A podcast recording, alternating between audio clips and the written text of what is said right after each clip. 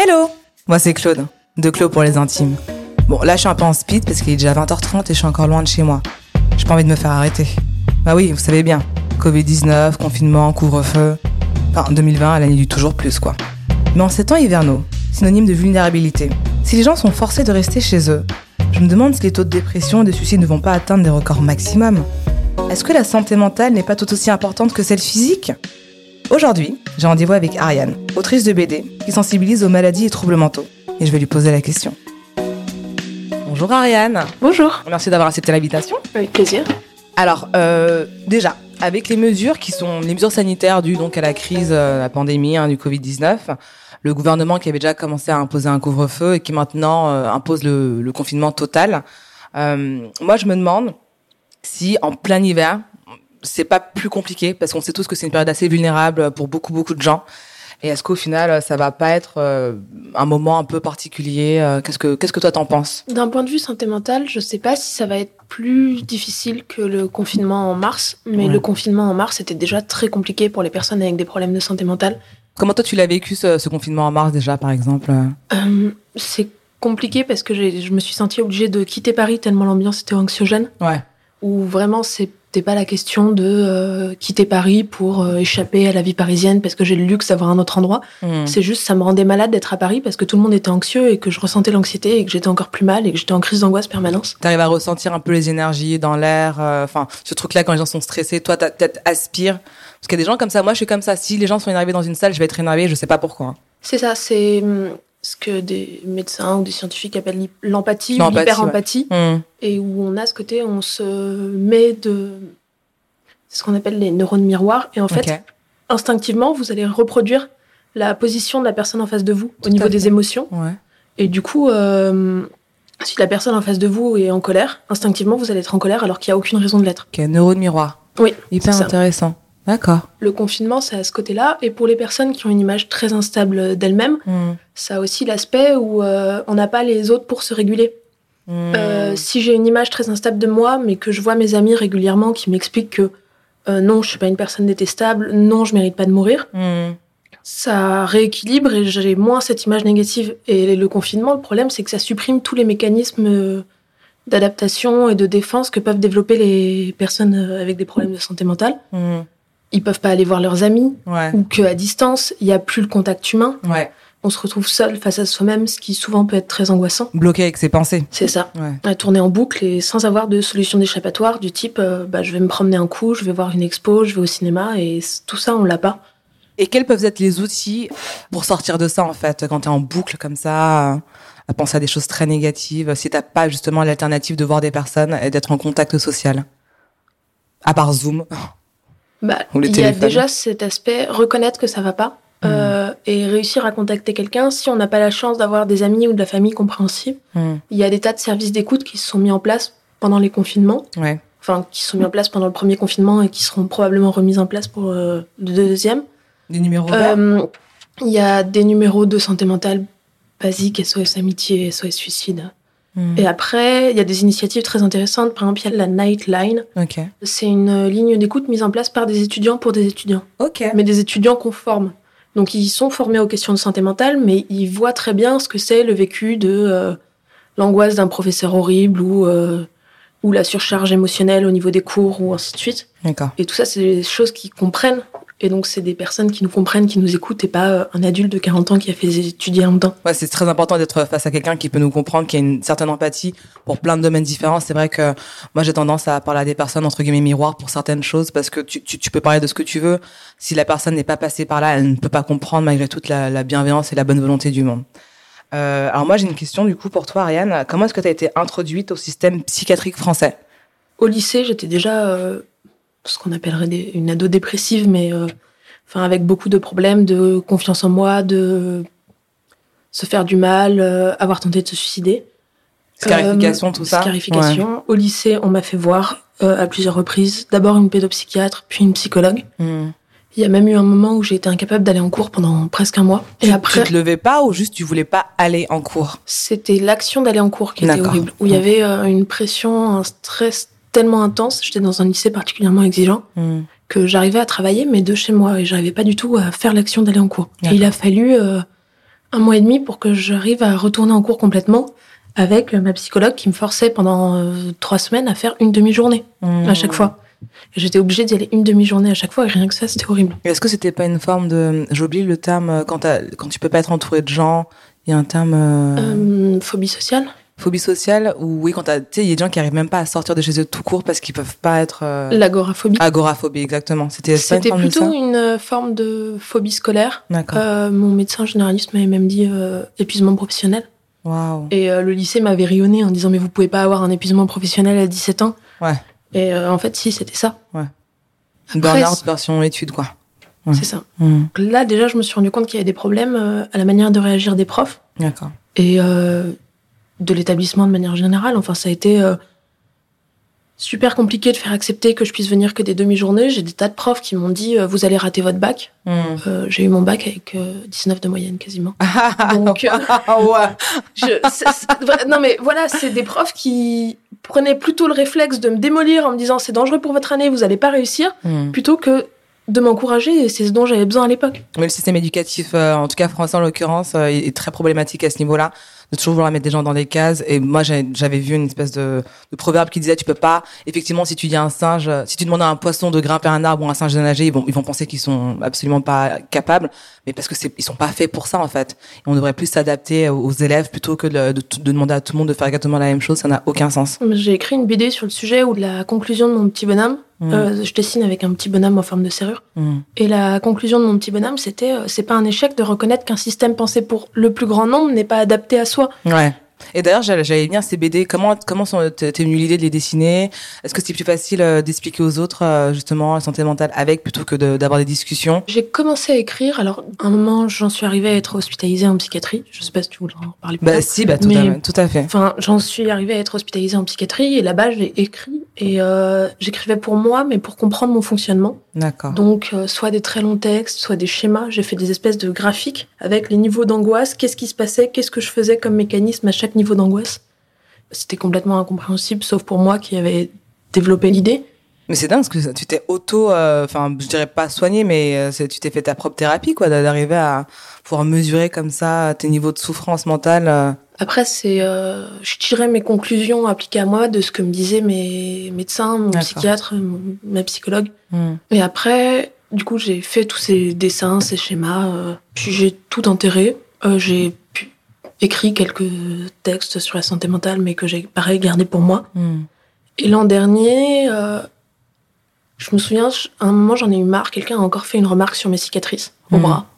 Et c'était une remarque complètement stupide. C'était euh, est-ce que c'est ton chat qui t'a fait ça? Dis donc, ton chat de griffe fort ou je sais pas quoi. Et non, c'est pas mon chat. Il a fait une blague en, voyant tes, tes, scarifications. Non, je pense qu'il comprenait pas. Ah, d'accord. Mais pareil, euh, enfin, quelqu'un avec qui j'avais couché, qui juste après m'avait dit c'est moi qui t'ai fait ça. Ouais, ben oui, bien sûr. Et puis ça a blanchi.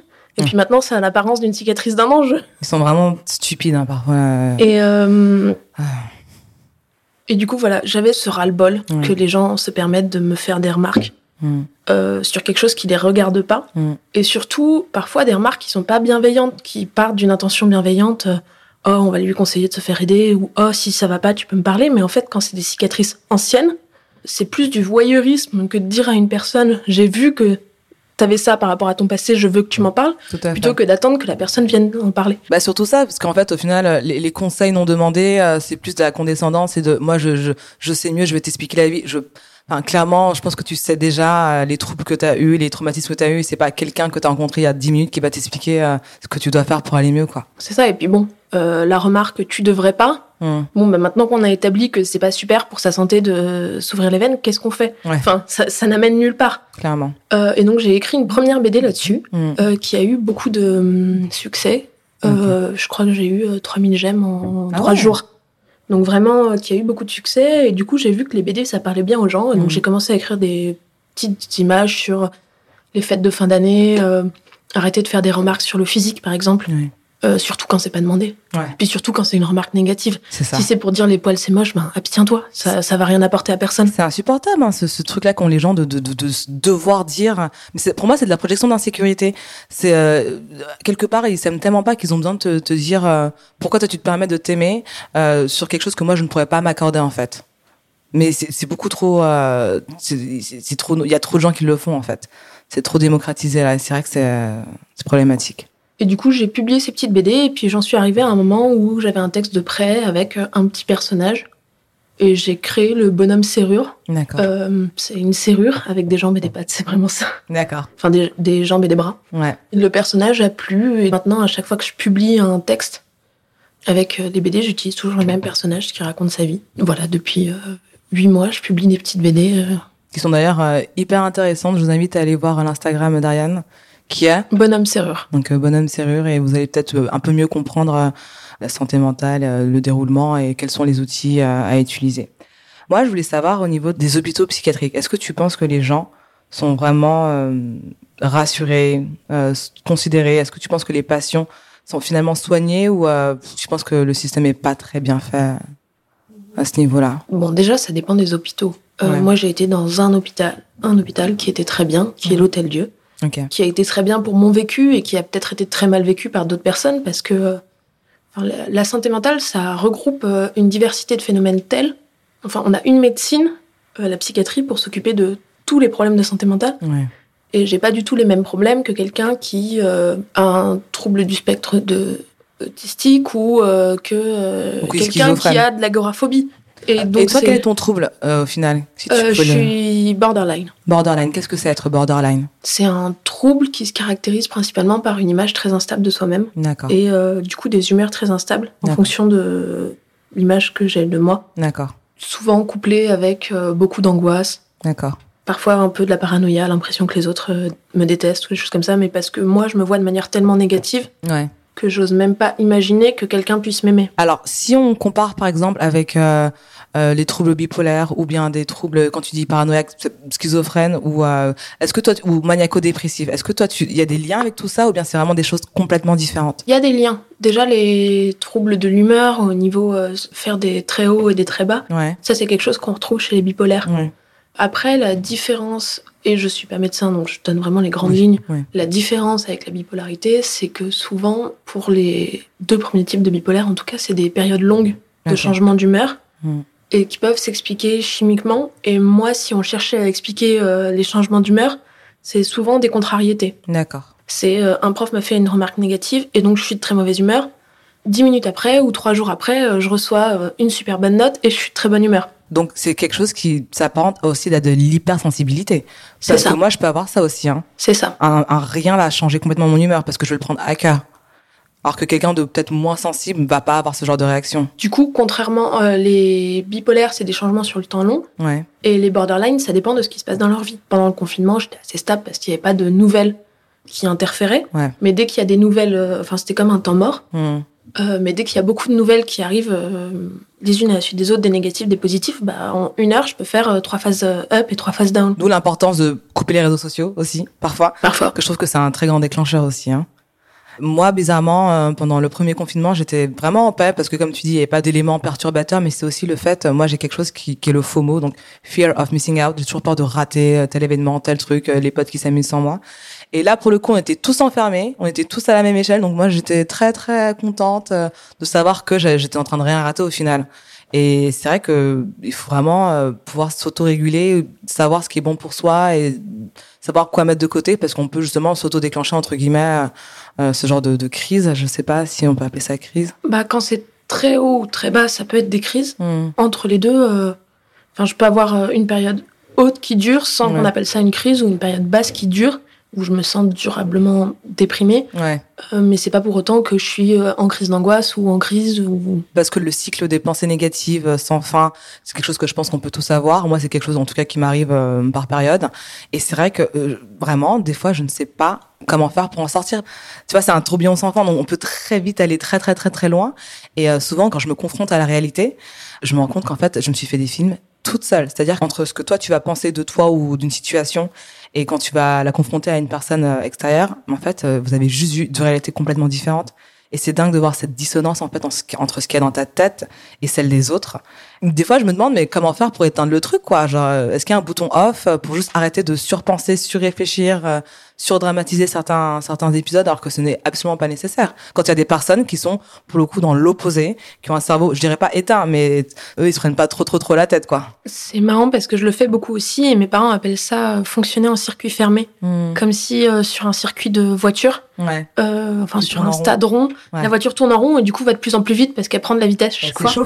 Et, euh, et, en fait, il faut réussir à ouvrir le circuit et donc que la voiture parte sur la route. Et là, toute la pression et la vitesse va redescendre parce qu'on peut pas maintenir cette vitesse indéfiniment. Ouais. Et moi, c'est ce que je fais souvent euh, en parlant à des amis, en parlant à ma famille, mm. où c'est difficile parce que vraiment, quand je suis montée dans les tours ou euh, pendant le confinement, par exemple, j'avais décidé qu'à Paris, j'étais malheureuse et que je voulais habiter à Lille. Okay. Et donc, j'avais commencé à regarder des appartements à Lille et tout. Mm. Et il a vraiment fallu une bonne heure de discussion avec ma mère pour qu'elle me dise mais Ariane et une bonne heure je suis sympa parce que ça s'est étalé sur trois semaines mm. euh, mais Ariane tes études sont à Paris tu vas pas arrêter tes études juste pour partir vivre à Lille où il y a rien qui t'attend mm.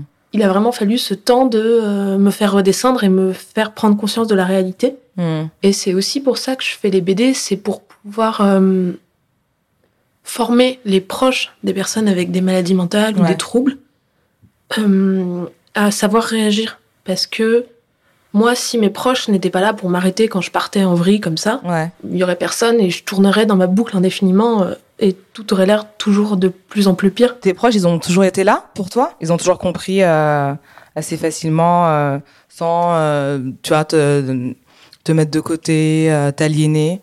Tes parents, en tout cas, au moins Dès le lycée, quand tu Oui, globalement. Je leur ai pas parlé tout de suite. J'ai réussi à leur parler qu'il y a un ou deux ans. Mais depuis que le diagnostic est posé, ils ont toujours été là. Ils ont même suivi une formation pour les parents de borderline. Ce qui est quand même euh, une bonne chose. Ouais. Pour euh, savoir comment je fonctionnais, savoir euh, comment réguler les angoisses et ainsi de suite. Hmm. Et les amis, il y a des moments où ça a été trop pour eux, hmm. ce que je comprends, parce que vraiment j'étais dans un état tellement lamentable que je comprends qu'ils aient eu besoin de temps. maintenant, j'arrive à construire des amitiés stables hmm. où les personnes apprennent d'instinct que parfois je suis angoissée et qu'il faut me réguler mm. sans pour autant euh, trop s'impliquer. Et je pense que le fait que j'arrive à expliquer avec les BD autant ce que je ressens mm. et de pouvoir dire ce qui m'aide, mm. euh, c'est clé. Par exemple, j'ai un de mes amis, quand il voit que je commence à angoisser sur euh, telle personne qui m'aime pas ou des choses comme ça, ou des rumeurs ou ainsi de suite, il prend le temps automatiquement de rassurer mes angoisses. Il les voit et il prend le temps de rassurer mes angoisses. Et ça, avant, c'est des choses que les personnes faisaient pas. Ouais. Et du coup, je gardais toutes mes angoisses pour moi parce que les personnes ne s'en rendaient pas compte. Et maintenant, il y a des gens qui s'en rendent compte. Et c'est important de trouver des personnes, euh, soit de faire comprendre à ses proches comment ça va, mm. pour qu'eux puissent nous aider, soit de trouver des proches mm. euh, qui comprennent les questions de santé mentale ouais. et qui puissent nous aider sur ces sujets. Et est-ce que tu penses que euh, être médicamenté, ça peut aider? Toi, par exemple, tu prends des médicaments ou tu arrives vraiment à te réguler toute seule? Ça peut aider. Ouais. Après, euh, chacun réagit différemment aux médicaments. Ouais. Euh, moi, j'ai pris des médicaments, un régulateur d'humeur et un antidépresseur pendant quasiment deux ans, ce qui m'a beaucoup aidé. D'accord. Et là, j'ai arrêté. On a réduit les doses au fur et à mesure et finalement, j'en avais pas tant besoin que ça Mmh. depuis six mois. Et je suis juste euh, sous anxiolytique. Ok. Donc ça, c'est vraiment... euh, c'est ma porte de sortie. Mmh. C'est quand vraiment je tourne en boucle et que j'arrive pas à parler à quelqu'un et que je suis vraiment trop angoissée. Mmh. Euh, c'est ce qui permet de faire redescendre la pression juste en se tournant en- comme un bouton on-off en fait. Ouais. Et juste euh, toutes les pensées s'apaisent d'un coup et on est claqué et on dort un coup. Mmh. Et en général, quand on se réveille, tout paraît un peu moins angoissant. Oui. Je connais très peu de personnes, enfin, toi, tu, tu me diras si c'est le cas pour toi, hein, qui sont absolument, totalement, 100% saines, si, si saine est quelque chose, entre guillemets, euh, d'esprit, si c'est vraiment un vrai terme. Tout le monde a, besoin de, de, de se réguler d'une certaine manière. Si c'est pas par médicament, ça va être par des excès de toutes sortes. Ça peut être de la drogue, l'alcool, le sexe, ben, des, des agissements qui font qu'on essaie de pas penser euh, au moment présent entre guillemets ou juste au monde qui nous entoure parce que je pense qu'on est vraiment dans une société problématique qui crée ça. Ça m'amène à une- ma deuxième question. Je sais qu'il y a beaucoup de professionnels qui disent qu'on peut avoir des prédispositions euh, génétiques à justement la dépression ou certaines maladies mentales, mais qu'en fait euh, le déclencheur est souvent l'environnement. Moi, je pense que dans un monde où clairement tout déclenche ça et qu'il faut vraiment être solide pour pas partir en couille entre guillemets. Est-ce que toi, autour de toi, tu penses que effectivement, c'est peut-être aussi le monde qui est souvent un déclencheur ou tu penses qu'il y a vraiment des gens qui sont plus prédisposés à, à développer certains troubles. Alors, il y a des prédispositions, c'est sûr, mais enfin, l'environnement y est à 100% pour quelque chose. Rien que la manière dont fonctionne ce monde, avec des aspects très compétitifs. Ouais. Un cycle de l'information super rapide. Enfin, il y a des choses qui se sont passées la semaine dernière que j'ai déjà oubliées parce qu'on est sur un cycle de l'information tellement rapide que les nouvelles arrivent par, cargo. Tous les jours. Tous les jours, et tous les jours, il y a des mauvaises nouvelles et on a l'impression d'être submergé dans le malheur du monde. Enfin, et de rien pouvoir faire parce que bah, pour des nouvelles aussi importantes qu'une nouvelle guerre ou ainsi de suite, c'est pas euh, nous tout seuls euh, si on prend euh, notre épée et notre bouclier qui allons sauver le monde. Complètement. Et du coup, on est complètement submergé par tout ce qui se passe dans le monde. Mm. Et souvent, ça déclenche automatiquement des angoisses. Et je connais personne qui n'ait jamais eu d'angoisse. Ouais. Je pense que tout le monde, à un point de sa vie, a été stressé, angoissé de manière difficile à gérer parce que euh, le monde fonctionne d'une manière qui est stressante. Tu parlais d'études euh, quand tu voulais partir à Lille et où ta mère te disait non, attention, reste à Paris. Qu'est-ce que du coup tu as choisi d'étudier euh, pour pouvoir survivre dans ce monde?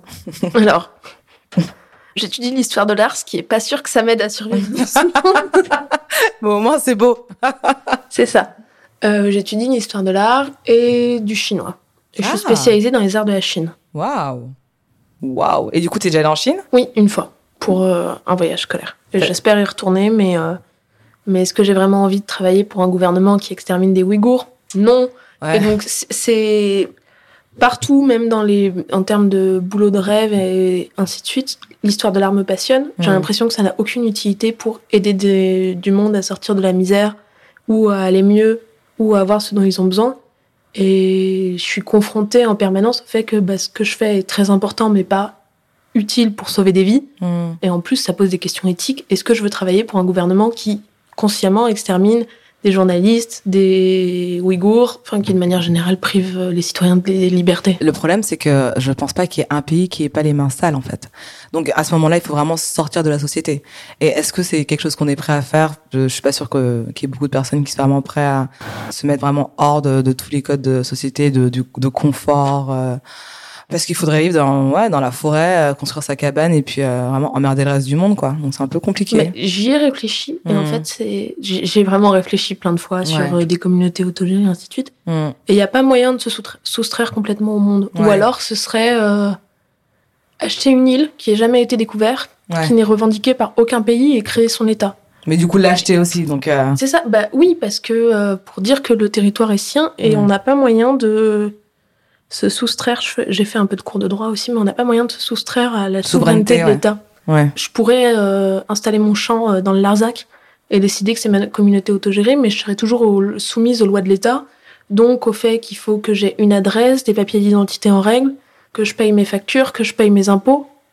Et ce, même si euh, on essayait de se soustraire au système de l'argent et ainsi de suite. Donc on n'a jamais vraiment moyen de quitter ce monde et il faut plus voir nous, comment se réguler à l'intérieur pour pouvoir le supporter. Et toi, quelle serait la manière de supporter ce monde-là euh, sans totalement y participer si tu pouvais choisir entre guillemets ton poison? Je sais pas encore de bonnes solutions. Je pense que chacun a besoin de trouver euh, comment faire.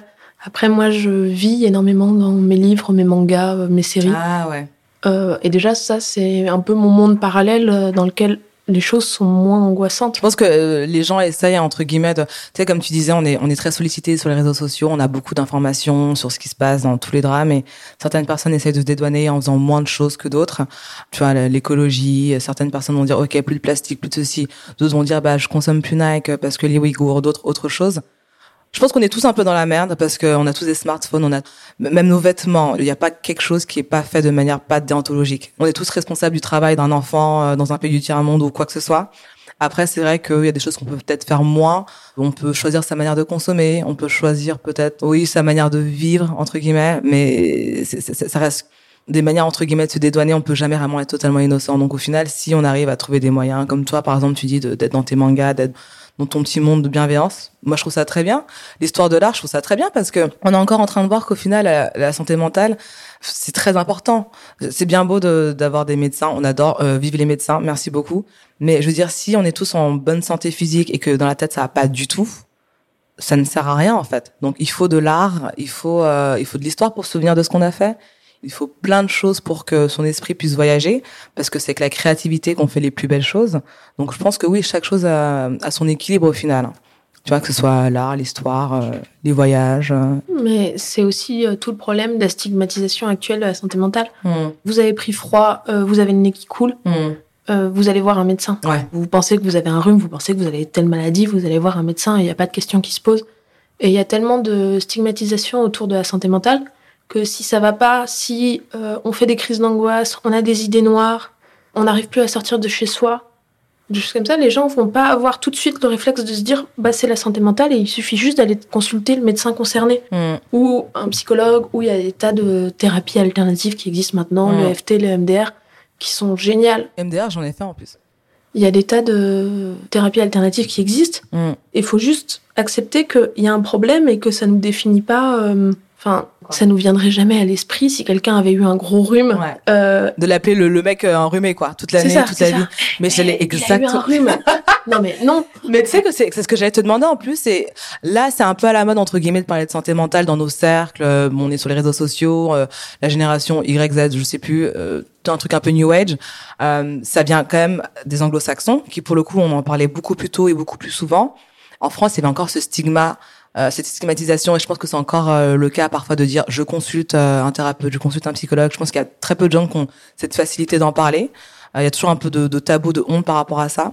Est-ce que toi, tu observes justement une amélioration de ça? Ou tu, enfin, c'est encore un truc limite politique de dire ok, oui, j'ai eu tel problème, j'ai consulté, je suis allé en hôpital, tout ça? C'est encore politique de le revendiquer, je pense, parce qu'on a tout de suite cette idée. Euh, moi, le nombre de fois où on m'a dit ah mais t'as été interné. Non, j'ai pas été interné, j'ai été mm. hospitalisé de la même manière que tu diras jamais d'une personne qui a eu une opération. Ah, il a été interné à l'asile. Non. Ouais. Donc j'avais des problèmes de santé mentale, j'ai eu besoin de les régler, de la même mm. manière que des personnes ont des problèmes de santé physique et ont eu besoin de les régler. Tout à fait. Et j'ai été chercher l'aide dont j'avais besoin.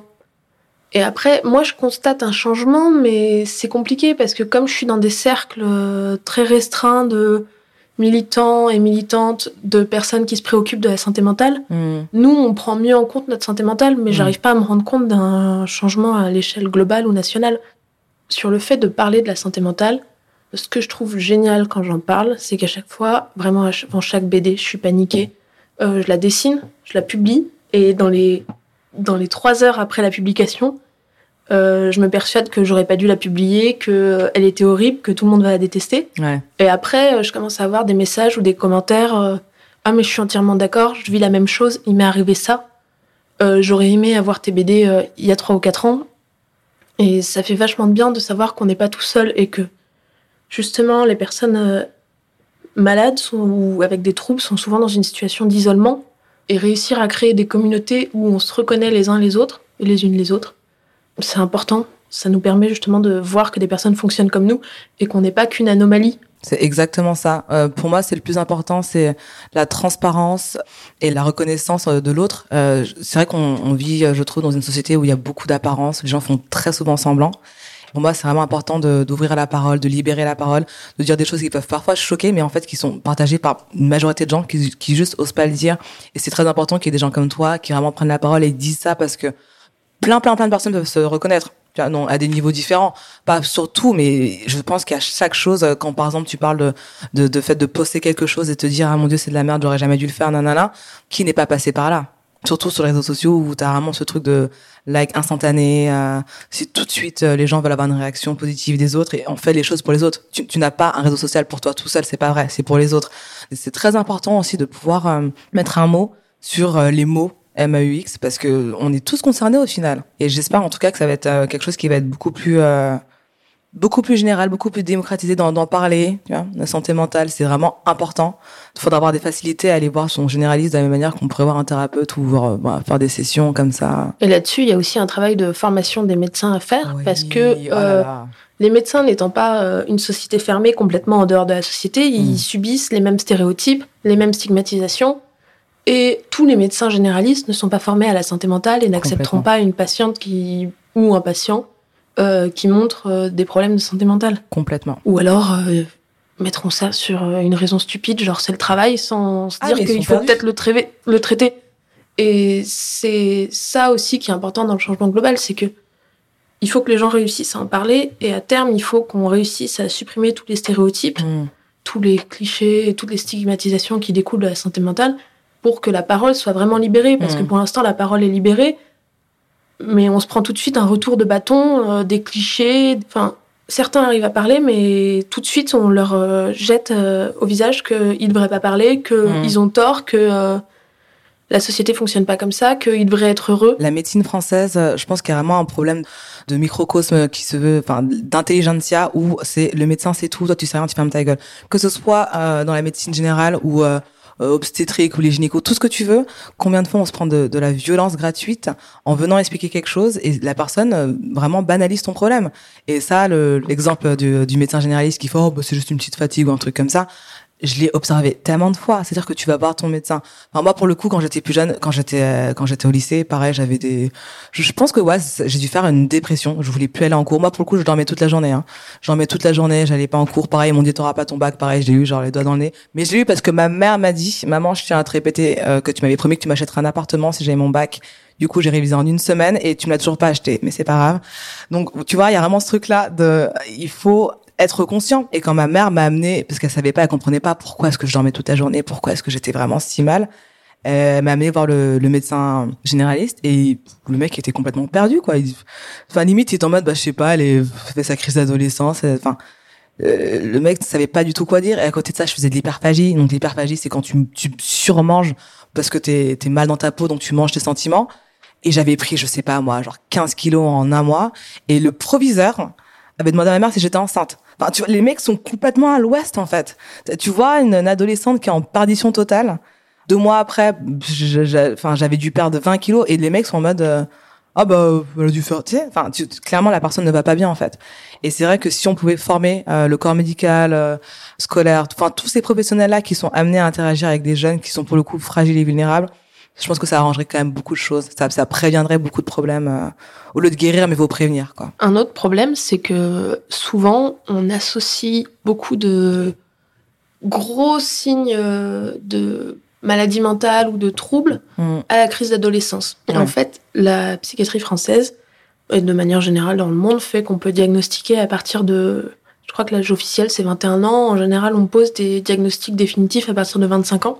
Et avant, on veut pas parce que la personnalité est encore en formation. Mm. Mais du coup, parfois, sous prétexte de pas vouloir poser de diagnostic, on passe à côté de vrais problèmes. Moi, je me scarifiais. Mm. On m'a expliqué que c'était la crise d'ado, que c'était difficile, que ça allait aller mieux. La responsable de mon niveau, pensant bien faire, mes amis l'avaient prévenu que ça allait pas, pensant bien faire, m'a dit, mais euh, je pense que ce qui te ferait vraiment du bien, euh, c'est de faire ta confirmation c'est d'être plus proche de Dieu. Mais non Et je pense qu'elle pensait bien, qu'elle se disait que peut-être me donner un but, ça allait m'aider à aller mieux et ainsi de suite, mais...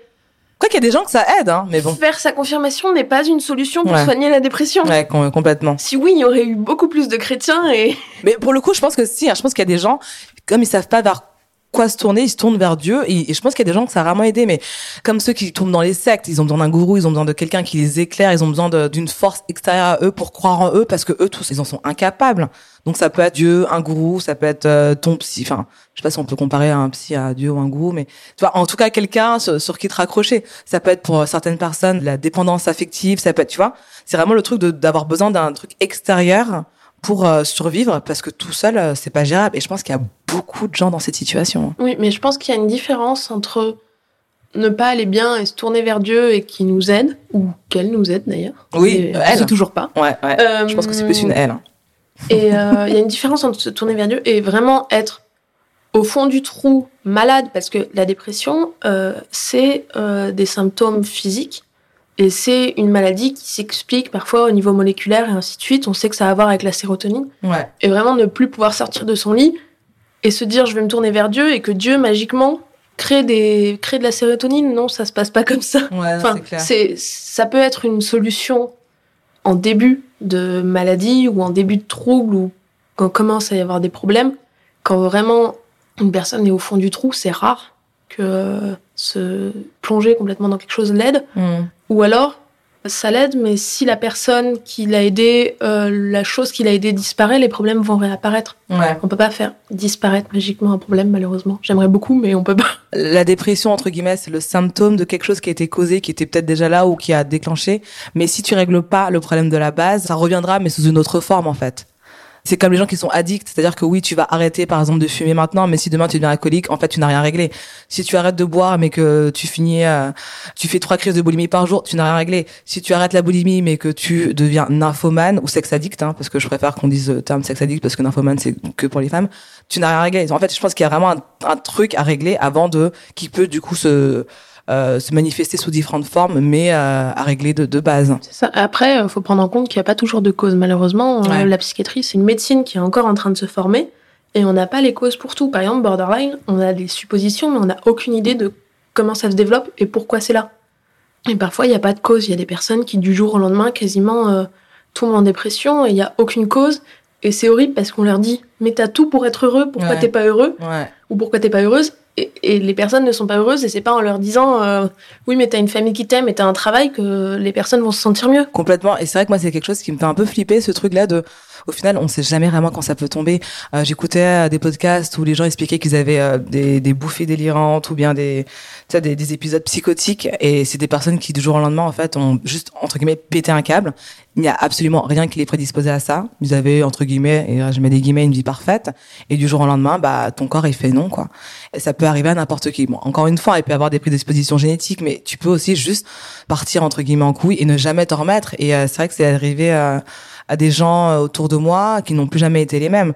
Des gens que j'ai connus quand j'étais au, lycée, mais maintenant je, je les vois en tant qu'adultes et, et ils pourraient même pas tenir une conversation entre guillemets normale parce que je sais pas trop de médicaments ou si quelque chose a juste tu vois sauté, mais c'est hyper compliqué en fait pour eux de se réintégrer dans cette société là parce qu'en fait, euh, leur cerveau, il a juste dit, je peux plus. Bah, c'est pour ça, je pense qu'il est important d'être attentif à sa santé mentale dès le début, ouais. et pas quand ça va plus. Ouais. Parce que si on est attentif dès le début, s'il y a des signes avant-coureurs, euh, des symptômes de quelque chose qui va pas, on va réussir à pointer le problème et peut-être faire quelque chose avant que vraiment on supporte plus sa vie, on se fasse du mal, euh, on en arrive à des extrêmes de mutilation ou ainsi de suite. Et donc, être attentif dès le début et c'est aussi ce qui va nous permettre de pas euh, se retirer complètement du monde. Ouais.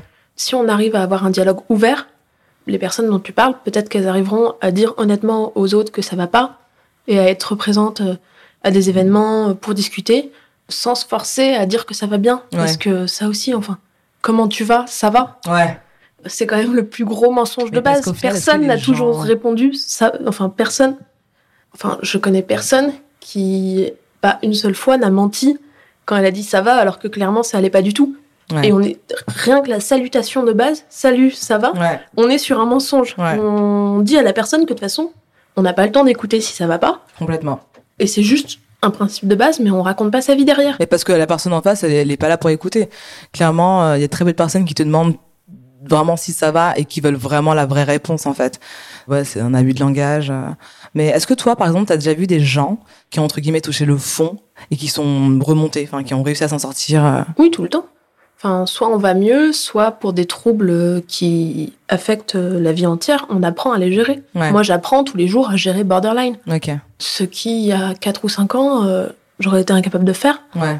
Et du coup, ben, ça rend la vie bien plus supportable. D'accord. Mais ça, effectivement, faut réussir à se créer euh, son réseau avec un personnel soignant de confiance, des proches de confiance si on en a, Mm. qui comprennent ce qu'on vit et qui vont pas nous mettre la pression si jamais même on rechute, parce que la rechute, Ouais. c'est normal. Tout à fait. Et après, on est dans cette idée de descendre et remonter. Euh, moi, ma vie n'a rien à voir maintenant avec celle à quoi elle ressemblait avant que je tombe malade ou Mhm. avant que j'aille en hôpital psychiatrique. Mhm. Et tant mieux, parce que bah, j'étais franchement malheureuse. Ouais. Et peut-être que la solution, c'est pas de retourner à sa vie d'avant et de retrouver la même vie en allant mieux, Mhm. et peut-être établir euh, une nouvelle vie, une nouvelle routine où on se sent mieux de manière continue. Je me demande en fait au final si euh, si la norme c'est pas euh, entre des guillemets, je mets vraiment des grandes guillemets, d'être fou. Comment vivre dans un monde comme le nôtre et en fait trouver ça parfaitement normal et être euh, parfaitement épanoui. Je me demande si c'est pas la norme justement d'être un peu, euh, tu vois, pas ancré dans ce monde-là. Après, ça peut s'exprimer de manière très différente, plutôt que de de se trouver parfait dans, dans ce monde-là. Et est-ce qu'au final, les personnes qui, euh, qui crient à l'aide d'une manière, euh, plein de manières différentes, sont pas celles qui ont le plus raison? Tu vois, le, le fou dans la rue, là, qui te dit attention, c'est la fin du monde ou je sais pas trop quoi. Est-ce que c'est pas lui en fait qui a raison? Est-ce que la, la personne qui se balade à poil et qui a décidé de, de tout abandonner, de pas mettre de chaussures, de pas mettre de trucs, de pas se peiner, est-ce que c'est pas ça qu'il faudrait faire en fait? Je, je, me demande au final si les personnes mises euh, ostracisées, mises à l'écart, sont pas en fait les personnes qui ont le mieux compris l'absurdité de, de société parfois et euh, si c'est pas elles qui ont raison. C'est parfois des questions que je me pose. Un de mes meilleurs amis me disait souvent euh, tu es trop intelligente pour ton propre bien. Ouais. Et c'est le côté où on réalise les choses. Alors j'utilise pas trop le mot fou parce que comme c'est Oui, c'est un peu péjoratif. Enfin c'est très connoté, on, si on l'assigne à des personnes euh, avec des problèmes de santé mentale, bah, justement ça participe des clichés où elles subissent des stigmatisations ou des insultes qui n'ont rien à voir avec leurs conditions réelles. Ouais. Effectivement, je pense que les personnes malades ou particulièrement anxieuses ou hypersensibles sont celles qui voient le mieux le monde tel qu'il est vraiment, Mmh. qui, soient, qui sont le plus lucides. J'ai l'impression que tous les autres ferment les yeux. Ouais. Et peut-être qu'ils sont dans une attitude d'évitement où ils ferment les yeux pour pas se rendre compte Politique de ce de qui se passe vraiment. quoi. Ouais. Et c'est aussi pour ça, je pense, que dans les communautés militantes, par exemple, on a beaucoup de personnes avec des problèmes de santé mentale parce Mm. que parce qu'ils se rendent bien compte que le monde va pas et ils ont envie de faire quelque chose. Tout à fait. Et c'est une attitude qu'ont pas forcément des personnes qui pensent que tout va bien dans le monde et qu'il n'y a pas de problème et que bon, ok, Macron, il est un peu de droite, mais c'est pas très grave. Ouais. Mais, mais tu sais qu'il y a un terme, je sais plus quel est le, le terme qui dit ça, mais heureux et l'imbécile ou je sais pas trop quoi. Enfin, en gros, moins t'es conscient, moins t'es intelligent et, et plus tu seras heureux parce que c'est vrai que à partir du moment où tu vois les choses telles qu'elles sont, mais c'est l'enfer. Mais en même temps, est-ce que tu peux euh, choisir de pas trop réfléchir?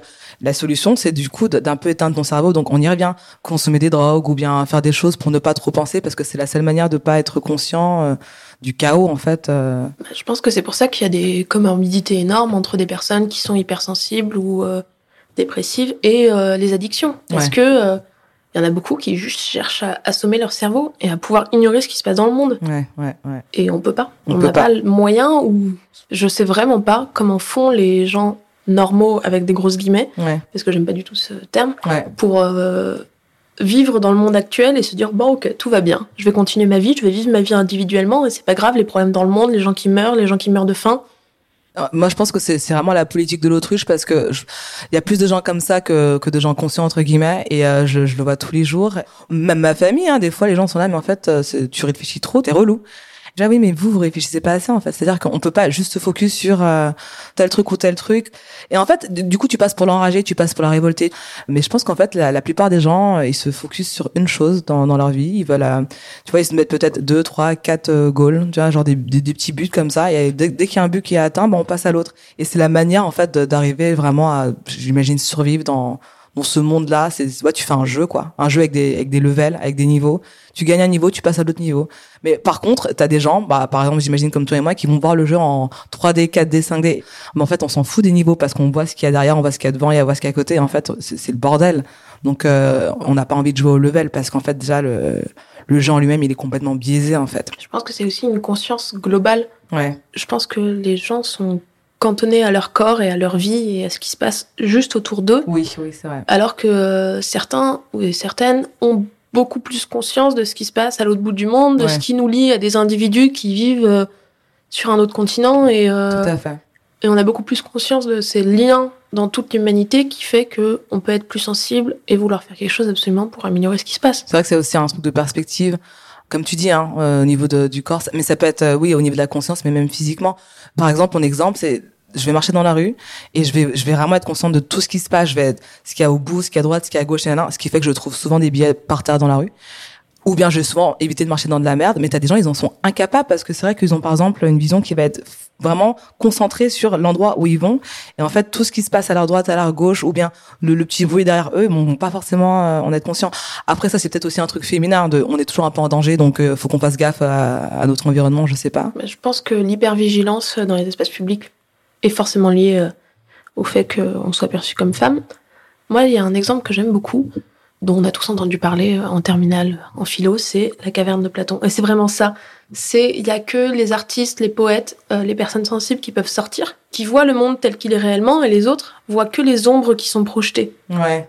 Et donc, dans leur tableau, dans, dans la perception qu'ont les personnes normales, encore une fois avec des guillemets, du monde, les choses sont peut-être pas aussi horribles que celles et ceux qui voient le monde comme il l'est vraiment. Est-ce que tu peux me rappeler euh, l'histoire de la caverne de Platon? C'est une métaphore utilisée par Platon pour dire que toute l'humanité est dans une grotte. Ok, ok. Et seuls certains, les artistes et les poètes, et moi je l'élargis aux personnes avec des problèmes de santé mentale parce que je pense que eux aussi ont une perception particulière.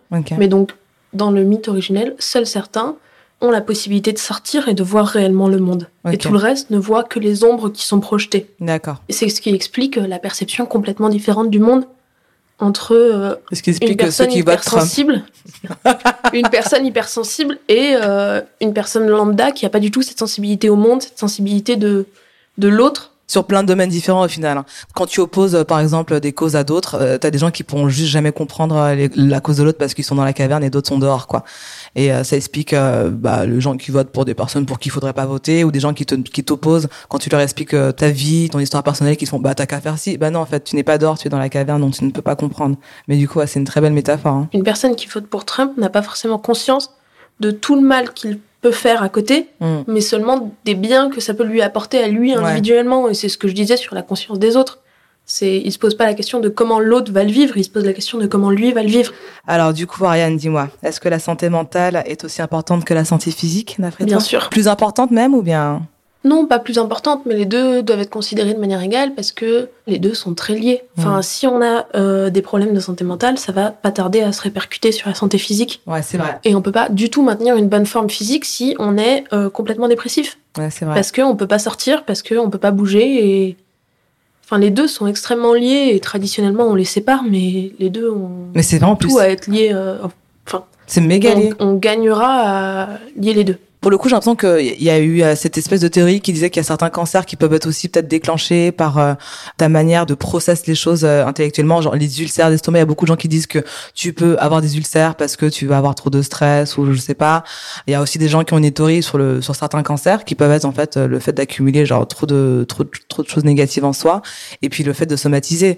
J'avais une cousine quand ses parents ont divorcé, elle a eu je sais même pas comment appeler ça. elle a changé de peau en fait Vraiment, genre, elle a eu des plaques de boutons comme un lézard. Et il y a d'ailleurs une mannequin qui est une amie d'amis qui a commencé à avoir pareil le visage complètement euh, des taches de rousseur qui ont complètement changé son visage. Bon, maintenant c'est à la mode donc euh, elle est de toute façon elle est sublime cette fille et ça l'a aidé dans sa carrière. Mais c'est vrai que du jour au lendemain, elle a complètement changé de visage et de peau. Et je pense qu'il y a beaucoup de gens comme ça qui effectivement peuvent somatiser leurs problèmes psychologiques sur euh, le physique, qui d'un jour un jour au lendemain peuvent plus parler, peuvent plus marcher. On sait pas pourquoi des personnes euh, qui ont un cancer ou qui ont des maladies graves, mm. euh, bien évidemment que ça a une incidence sur la santé mentale. Mm, mm, c'est très difficile de vivre des événements traumatisants pour le corps et que ça impacte pas du tout l'esprit. Voilà, c'est une dualité qu'il faut conserver, mais il faut quand même oublier que c'est deux matières qui se rejoignent. Et ça n'a pas d'intérêt de les cloisonner complètement et de dire qu'il n'y a aucun lien entre les deux. complètement. L'alignement du corps. Merci beaucoup, Ariane. Avec plaisir. Ariane vous recommande d'appeler la Nightline étudiante en cas de détresse psychologique. Et vous pouvez regarder ses BD sur le compte Instagram bonhomme-du-bas serrure et Ariane-du-bas d'Acuna. À la réalisation, Vincent Drapeau, produit par Bossum Transmission. Vous pouvez retrouver cet épisode sur toutes les plateformes de podcast, Apple, Spotify et YouTube. Et nous suivre sur notre Insta, at rendez-vous podcast, rendez-du-bas, vous-du-bas podcast. Et après cet épisode, moi, ça me donne envie d'écouter Borderline de Tamine Pala, que vous pouvez retrouver sur notre playlist Spotify. Rendez-vous podcast by Claude Monté.